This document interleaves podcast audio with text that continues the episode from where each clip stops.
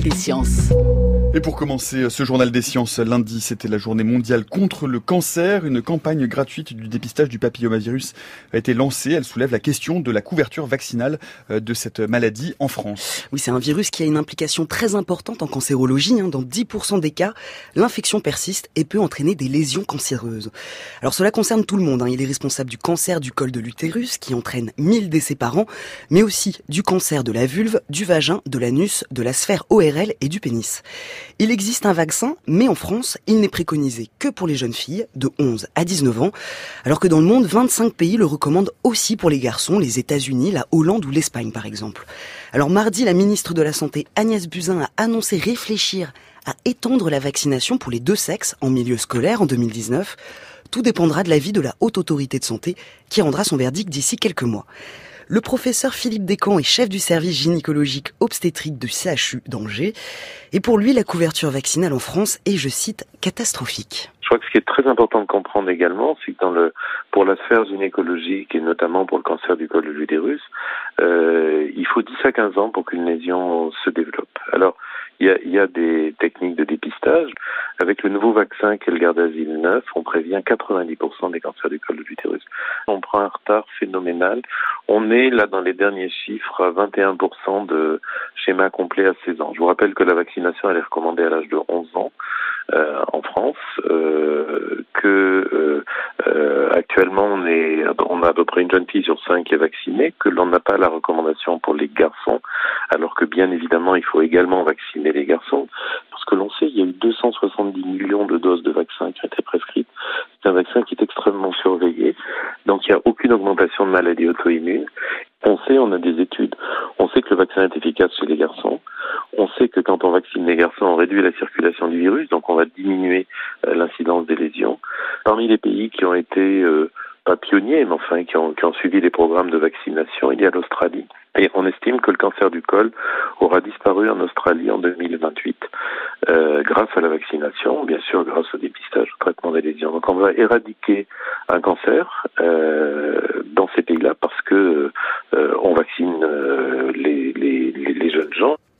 Deuxième sujet de ce journal au Pérou, cette fois, l'expédition française 5300 est en route pour la Rinconada, qui est la ville la plus haute du monde, afin de mener des expériences sur l'hypoxie, Natacha. L'hypoxie, c'est le manque d'oxygène dans l'organisme, et la, la, Rinconada est à 5300 mètres d'altitude, donc à cette altitude, c'est moitié moins d'oxygène par rapport au niveau de la mer. Ces 50 000 habitants vivent donc dans des conditions de survie assez extrêmes. On a assez peu d'informations sur cette population. C'est la première fois qu'une telle étude va être menée là-haut. L'expédition Grenoble va recréer un laboratoire éphémère sur place.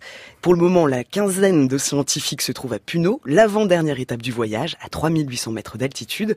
Et l'objectif de cette étude, c'est de mieux comprendre les effets du manque d'oxygène sur le corps humain, mais aussi d'identifier les éléments clés de l'adaptation à la très haute altitude. Samuel Vergès est ancien sportif de haut niveau et chercheur à l'INSERM et au CHU de Grenoble. Il dirige cette mission les choses que l'on connaît, c'est que euh, ces, populations-là se défendent, euh, je dirais, contre le stress hypoxique euh, en ayant des adaptations ventilatoires, une, augmentation de leur réponse ventilatoire, au moins pour une partie des populations de haute altitude, c'est-à-dire qu'ils ventilent plus d'air pour essayer de compenser au moins en partie la moindre concentration en oxygène de l'air inspiré. Puis, bien sûr, il y a des adaptations hématologiques au niveau du sang avec une production de globules rouges euh, très importante qui permet d'augmenter les capacités de transport euh, du sang. On prépare une, une évaluation vraiment multidimensionnelle qui va de la génétique euh, à l'hématologie, au cardiovasculaire, à l'hémoréologique, c'est-à-dire des études de la, fluidité, des, qualités de, des éléments de viscosité du sang, et puis tout ce qui est des éléments vasculaires, la possibilité des vaisseaux à se dilater, la, la réactivité vasculaire, bien sûr une évaluation cardiaque complète parce que ce cœur, il est mis à, à rude épreuve pour pousser un sang qui probablement devient très visqueux du fait d'une grande quantité de globules rouges.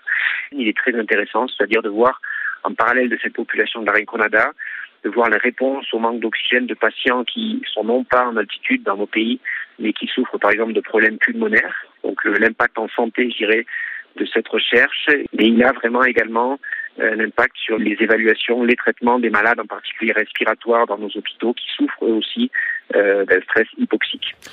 Et en bref, nouvelle étape judiciaire dans l'affaire du Levothyrox. Le parquet de Marseille a élargi lundi le dossier à celui d'homicide involontaire. Ce médicament qui soigne la thyroïde est très controversé hein, depuis que le laboratoire Merck a changé sa composition en 2017. Depuis des mois, le laboratoire reçoit des milliers de plaintes de malades victimes de graves effets secondaires. Il y a aussi eu plusieurs décès suite à des AVC. L'enquête va devoir déterminer s'il y a un lien entre ces décès et ce médicament. L'avocat des 200 familles parle d'une crise sanitaire majeure. Le délibéré doit être rendu le 5 mars.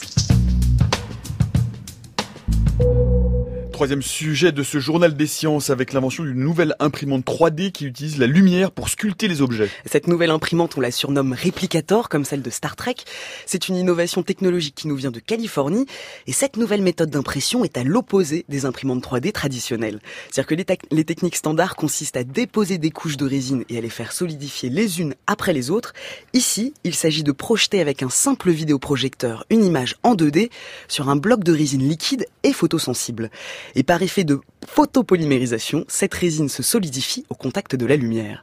Actuellement, il y a de nombreuses recherches qui sont faites pour améliorer les impressions 3D. Le marché est conséquent et florissant, notamment pour le dentaire ou pour la, prothèse auditive. Clément Moreau est cofondateur et directeur général de Sculpteo, une start-up d'impression 3D. Il nous en dit un peu plus sur l'ingéniosité de cette invention. Ce qui est vraiment particulier, c'est qu'au lieu de déposer des couches euh, les unes au-dessus des autres, on va polymériser directement dans la masse, dans une résine, en faisant tourner le, volume de fabrication. Ça, c'est vraiment, vraiment une grande nouveauté. C'est une résine métacrylate, c'est, c'est ce qu'on appelle euh, PMMA ou en, sous sa forme commerciale euh, plexiglas. Et c'est vraiment dans l'air du temps aujourd'hui de faire des imprimantes 3D qui fabriquent des matières le plus proche possible de ce que le reste de l'industrie connaît. Ce qu'ils ont fait est vraiment intéressant parce que ils sont partis du constat qu'on pouvait à partir d'un scanner CT, quand on scanne quelqu'un dans un hôpital, on fait euh, tourner le, c'est un petit peu comme si on faisait une radio, mais en faisant tourner selon, l'axe de la personne. Et à partir de ces différentes radios, on peut reconstruire euh, sur l'ordinateur le volume de la personne et espérer que ça fonctionne. Et là, ça fonctionne puisque euh, finalement, en déposant de l'énergie avec ce vidéoprojecteur et en faisant tourner le volume, on arrive à, à seulement les zones qu'on avait envie de fabriquer. Ce qui est intéressant, c'est de voir qu'on va euh, pouvoir avoir des machines qui sont petites, qui travaillent sur des résines sans partie mécanique. Donc ça, ça, offre l'idée que la machine va être probablement moins cher, avec un vidéoprojecteur simple, c'est-à-dire que là on ne parle pas de laser, on parle d'un projecteur dans la lumière visible en plus. Donc on est vraiment sur euh, la possibilité de faire euh, du pas cher avec des technologies résine euh, plutôt poussées. En bref, l'agence Santé publique France vient de publier son baromètre santé. Le taux de suicide en France est l'un des plus élevés en Europe. On recense près de 9000 suicides par an en France hein, et les régions les plus touchées sont la Bretagne, la Normandie et les Hauts-de-France. Ce sont les jeunes filles de 15 à 19 ans qui sont les plus concernées, ainsi que les hommes de, 5, de plus de 50 ans. Dans les facteurs de risque, on note le fait d'être une femme, la précarité financière, le chômage, le célibat, le divorce, le deuil et les troubles dépressifs. Le rapport évoque aussi l'impact de la récession économique de ces dernières années et on estime que le suicide est la quatorzième cause de mortalité dans le monde. Il reste un problème de santé publique majeur. Grâce à son télescope spatial Hubble, la NASA a découvert l'existence d'une galaxie, d'une galaxie proche de la nôtre. Et la NASA a fait cette découverte complètement par hasard. Cette galaxie se trouve à 30 millions d'années-lumière de la nôtre. Elle a été baptisée Bedin One. C'est une galaxie naine. Elle mesure 3000 années-lumière. En, en, comparaison à notre Voie lactée, on fait 100 000. Et elle serait vieille de 13 milliards d'années et serait donc une des toutes premières galaxies de notre univers. Et pour finir, comme chaque semaine, par la rubrique de sciences improbables, une pratique euh, qui euh, se répand et qui inquiète euh, les gynécologues, Natacha, c'est l'introduction de persil dans le vagin. Oui, c'est Internet et ses conseils farfelus.